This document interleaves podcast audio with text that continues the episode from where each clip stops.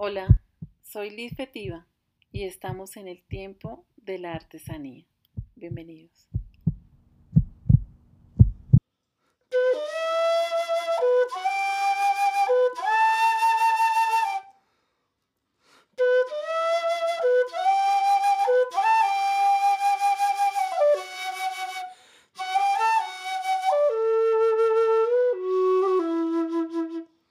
El tiempo de la artesanía hoy es de las toquilleras y tejedoras del Ecuador, aquellas personas que desde edades muy tempranas se han dedicado a diversas labores que permiten que disfrutemos de un objeto, como lo es el sombrero de paja toquilla.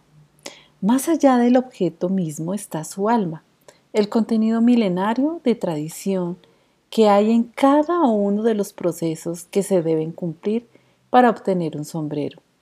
Tanta historia contenida en un objeto.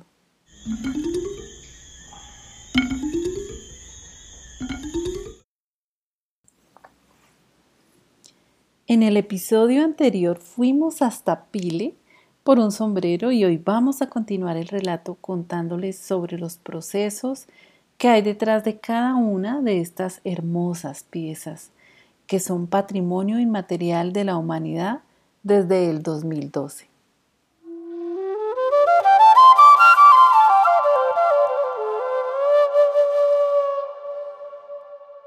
Son varias y diversas las provincias que se dedican a la extracción, preparación, tejeduría y acabados de los sombreros de paja toquilla en el Ecuador. Por un lado se encuentran las ubicadas hacia la costa, en Manabí y algunas un poco más hacia la sierra. Aunque debo decir, esta actividad se extiende hasta llegar a Colombia y lo relataremos en próximos episodios.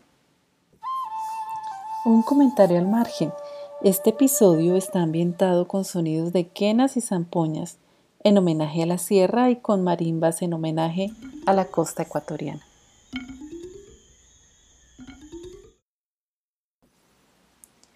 Hablemos de las personas antes de narrar los procesos productivos.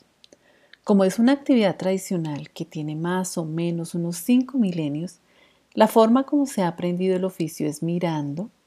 La observación hace parte fundamental de cualquier oficio. Esto comienza a edades muy tempranas, en la adolescencia o simplemente cuando se quiere aprender. Por ejemplo, encontramos el testimonio de Endelira Quirumbay de la comuna de Barcelona en la provincia de Santa Elena en uno de los documentales que revisamos para este podcast. Menciona que aprendió varios procesos desde los ocho años. Luego, una persona cercana, puede ser aquella a quien se observa, esa persona enseña a los más pequeños y luego se aprende haciendo. En el caso de Endelira, fue su tía.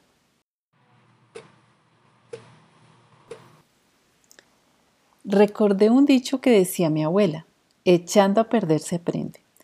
Lo menciono porque escuché a Ramiro Guzmán de San Martín de Puxió en Chordelec, en otro de los documentales que vimos, diciendo que cuando era pequeño y estaba aprendiendo, echaba a perder la paja toquilla. De la misma forma, el maestro Domingo Carranza nos relató que desde tempranas edades y mezclando varias tareas, el aprendizaje y la tejeduría formaba parte de la cotidianidad. Son muchas, muchísimas horas de trabajo las que hay en las manos de cada persona artesana. Detrás de un sombrero hay una persona con una historia que seguramente se remonta a los abuelos de sus abuelos. Y vemos que la tradición oral es parte fundamental de cómo se han pasado los saberes de generación en generación hasta nuestros días. En Ecuador existen algunos lugares especializados para el aprendizaje de las labores relacionadas con la paja toquilla. Por ejemplo, el Centro Artesanal del Procesamiento de Paja Toquilla de la Comunidad de Barcelona o la Escuela Taller de Pile. Otra lección que me deja la artesanía es que con el cambio de los tiempos, si se quiere seguir vigente, entonces hay que cambiar algunas cosas sin perder la esencia. Todo empieza en los toquillales. donde crece la paja y es todo un arte el conocer su ciclo de vida. Por ejemplo, saber exactamente cuándo se puede cortar el cogollo y cómo.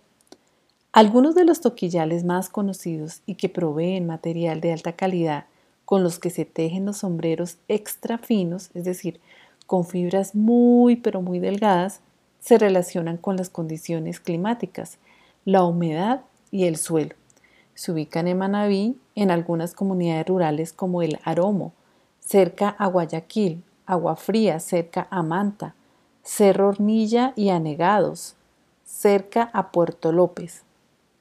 También los hay en Pile, cerca a Manta, Cinchal, cerca a Valdivia, Dos Mangas, cerca a Montañita, Loma Alta y Barcelona en Santa Elena encontramos un artículo del diario EC del 10 de marzo de 2011, titulado Buscando toquillales, y allí abro comillas.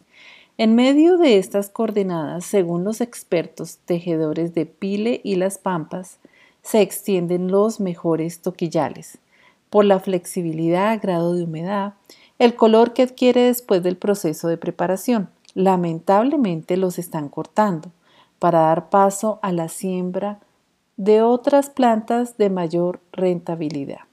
Cierro comillas. Me pregunto para qué sirve la rentabilidad. ¿Qué va a suceder cuando gran cantidad de superficies del planeta sean rentables? Me gustaría invitar a pensar en sostenibilidad y cómo ésta permea a todos los seres vivos. Y a propósito de sostenibilidad, una vez los cogollos son cortados, se les traslada en pequeños grupos que facilitan su transporte, que suele hacerse a mula o a caballo o incluso a pie, porque el acceso a los toquillales así lo exige. Para preparar la paja toquilla hay más o menos 13 procesos y me pregunto cuánto tiempo es necesario para aprender todos y cada uno de ellos. ¿Qué habilidades se desarrollan? ¿Qué hay inmerso en ese aprendizaje? Porque seleccionar la paja tiene sus características, al igual que hacer los procesos de desprendido, despinchado y rajado, que preparan la fibra para lo que sigue. Luego se realiza el cocinado, venteado y despegado, secado y blanqueado de la paja toquilla, estas actividades liberan a la paja toquilla del color verde, lo alistan para que obtenga la calidad en cuanto a color, flexibilidad, humectación. Son días de preparación antes de comenzar a rajar con la uña y en este proceso se prepara el grosor de la fibra de acuerdo al tipo de sombrero que se quiere tejer. ¿Cuánto tiempo han tenido que dedicarle al aprendizaje de todas las actividades que componen el proceso de preparar la paja toquilla. Luego viene el tejido del sombrero con unos siete procesos más.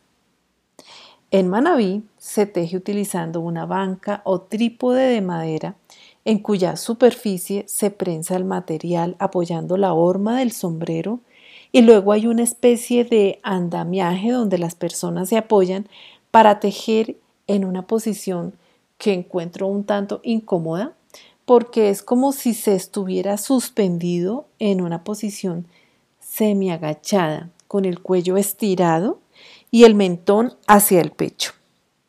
Esto implica que no se pueden mover de allí mientras se teje a diferencia de cómo tejen las personas de la sierra, que acostumbran ir tejiendo mientras caminan, pastorean o hacen visita.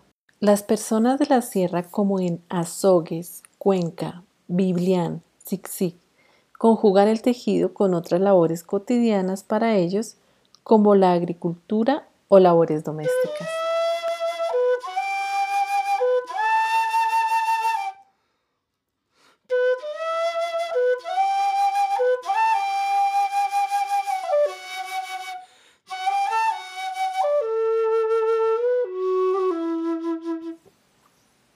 El inicio de la corona se le denomina al comienzo del tejido para formar el sombrero, donde se entrecruzan de forma habilísima ocho hebras, unas por arriba y otras por abajo. Suena simple y en principio sí lo es, sin embargo, es uno de los procesos más complejos porque necesita de la perfección en fuerza que se le imprime a cada entrecruzamiento para que quede de tal forma que luego soporte el tejido de la plantilla donde la adhesión o ingerido, como le llaman al hecho de ir aumentando el número de hebras para tejer el sombrero, sea perfecto. Tenga el cuerpo que requiere un sombrero. A continuación se realiza el bajado de copa que se puede realizar con una horma.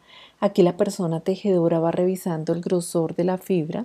Si es necesario, adelgaza la fibra con un proceso que se llama esquinado para obtener un sombrero con cuerpo y resistencia. Es importante que las fibras que componen el tejido tengan un grosor muy similar. Eso le da estructura al tejido. Viene luego un juego de derecha a izquierda progresando en el tejido hasta llegar a la altura del ala o falda, donde se ingiere por cada dos hebras una nueva paja. Con la habilidad de la persona tejedora, el tejido quedará con el tupido perfecto para que la superficie se vea pareja y compacta a la vez, que se siente suave y flexible. Todo un arte. Personalmente encuentro Mm, ¿cómo le puedo decir? Encantadores, expresivos, divertidos. Los sombreros que están listos para el proceso de compostura. Se trata de los sombreros que tienen ya el tejido completo, pero que en todo su alrededor tienen las pajas por todos lados. La compostura es una labor de embellecimiento que comienza con el azocado, que consiste en ajustar las hebras finales como parte del remate, Posteriormente se realiza el sahumado y composición que busca eliminar la grasa depositada por el roce de los dedos de la persona tejedora con el material. Se realiza con agua fría y tibia y se blanquea con vapores de azufre, entre otros. Luego sigue el hormado, como su nombre lo dice, busca que el sombrero quede con la horma correcta. Se golpea, macetea o apalea con un mazo para que el tejido quede parejo en su superficie. Luego viene el planchado, que deja el ala pareja y de muy hermosa apariencia. Y el encintado, donde de acuerdo a la talla se rodea el sombrero con una cinta de diversos materiales de acuerdo al estilo de sombrero.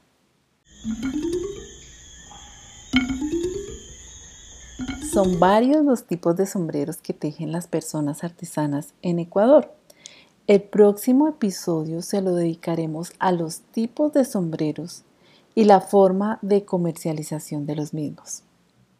Para cerrar, tenemos una invitación muy pero muy especial del maestro artesano Domingo Carranza. Escuchémoslo.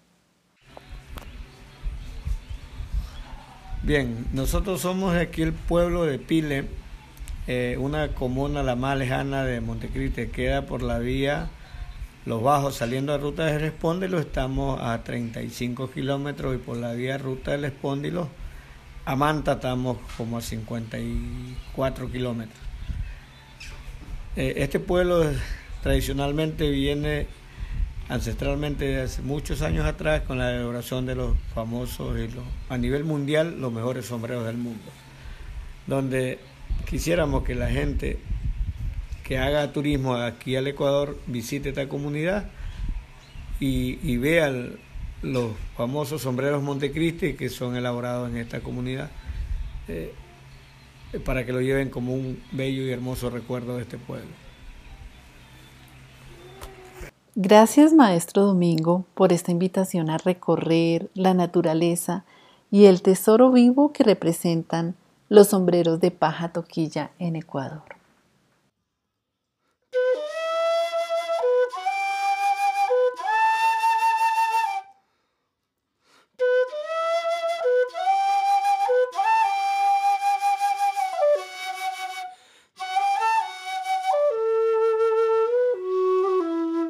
Para tejer este episodio damos las gracias a todas y cada una de las personas que en el territorio ecuatoriano de una u otra forma hacen parte de esta milenaria actividad y que a través de su trabajo, de su tradición oral y de su entrega han hecho posible que aún hoy podamos seguir disfrutando de una de las más reconocidas joyas de la artesanía hecha a mano, el sombrero de paja toquilla del Ecuador.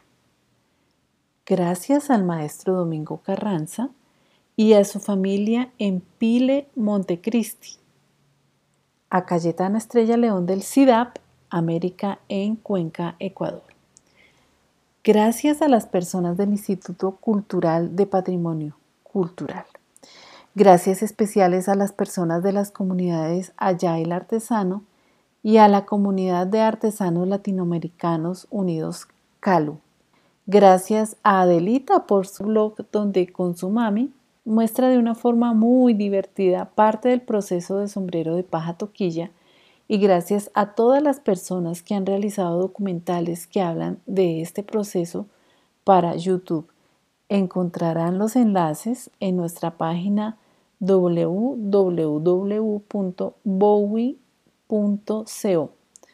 Bowie con B de bonito. Gracias también a las personas de la comunidad Agile de Latinoamérica y Agile Open Camp. Ustedes nos inspiran. Y al equipo Bowie, Ruth Guevara, Carolina Ávila, Ángela Guevara, Jaime Álvarez y a mi mentor, Carlos Arturo Quiroga. Hasta la próxima en el tiempo de la artesanía.